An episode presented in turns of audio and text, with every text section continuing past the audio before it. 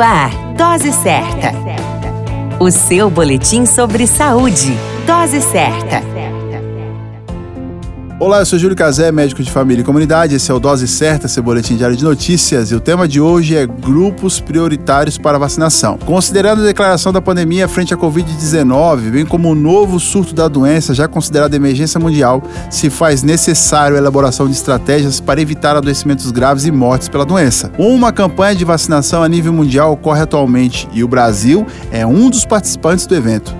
Porém, com relação à grande necessidade mundial de vacinas e por vacinar e por se tratar de uma busca mundial de tecnologia, produção e aquisição de imuno biológico e disponibilidade da vacina, é inicialmente limitada, sendo assim faz-se necessário definição de grupos prioritários para a vacinação.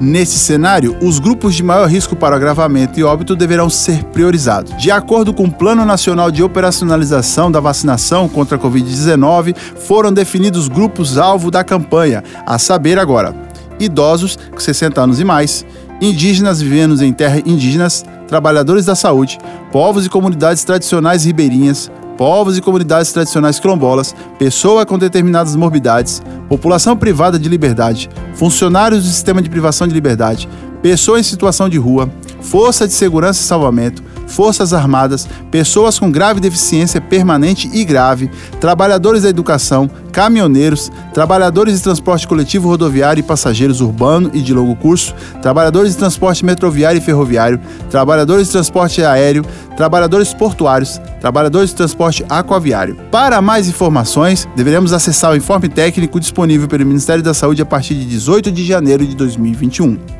informe-se. A qualquer momento retornamos com mais informações. Esse é o Dose Certa, seu boletim diário de notícias. Eu sou Júlio Cazé, médico de família e comunidade.